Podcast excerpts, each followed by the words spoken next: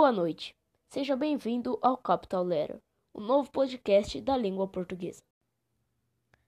O assunto de hoje será sobre as figuras de linguagem, comparação, metáfora, hipérbole, personificação, metonímia.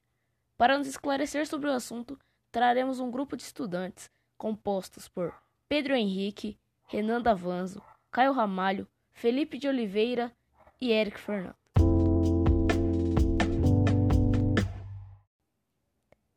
Primeiro assunto a ser abordado será a metáfora. Por favor. Muitas vezes atribuímos a alguma palavra é, um termo que não é comum a ela. Quando fazemos isso, estamos utilizando a metáfora. Essa figura de linguagem é responsável por transportar o sentido literal de uma palavra ou frase, dando-lhe um sentido figurado. Constatada essa incompatibilidade de pressentimento de uma palavra ou termo, o receptor da mensagem conseguirá compreender de fato a alteração que o emissor provocou e qual foi a intenção dele a fazer tal modificação. Muito obrigado, Pedro Henrique, por nos explicar. Agora, Felipe, poderia nos explicar o que é comparação? A comparação é uma figura de linguagem que está na categoria de figuras de palavra. É determinada por meio da relação de similaridade, ou seja, pela comparação de dois termos ou ideias no enunciado.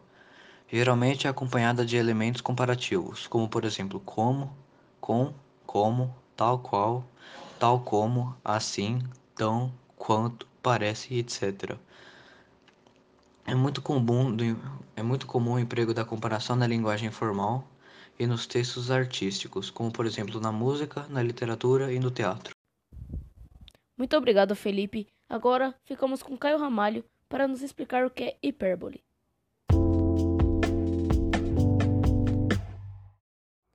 Então, de fato, o que é uma hipérbole?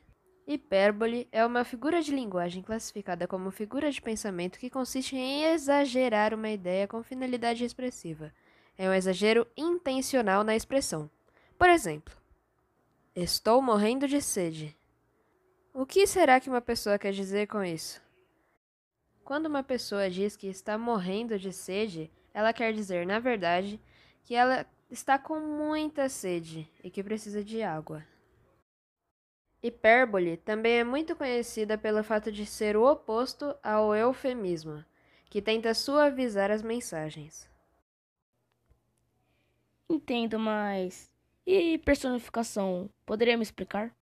A personificação é uma das figuras de linguagem classificadas como figura de pensamento.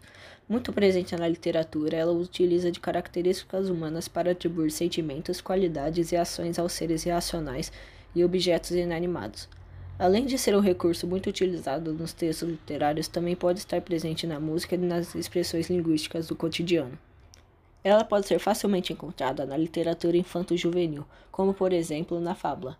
Também é bastante usada na linguagem do dia a dia, em expressões populares como o mar é muito perigoso, a vida é cruel, a cidade pede socorro ou o carnaval pede passagem.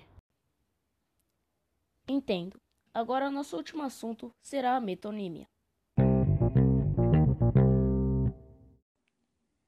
A metonímia é uma figura de linguagem que consiste na utilização de uma palavra no lugar de outra com a qual haja uma relação de sentido. Por exemplo, na frase Leio Machado de Assis há anos, a leitura não se refere ao autor Machado de Assis, e sim às suas obras. Logo, tomamos o autor pela obra. Outro exemplo de metonímia seria na frase Vamos comer um McDonald's. Nesta frase, não seria feito o consumo da marca, mas sim do sanduíche produzido por ela. Logo, tomamos a marca pelo produto estabelecendo assim uma relação de metonímia.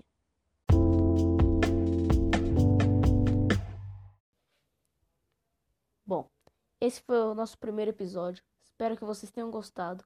Uma boa noite e até a próxima.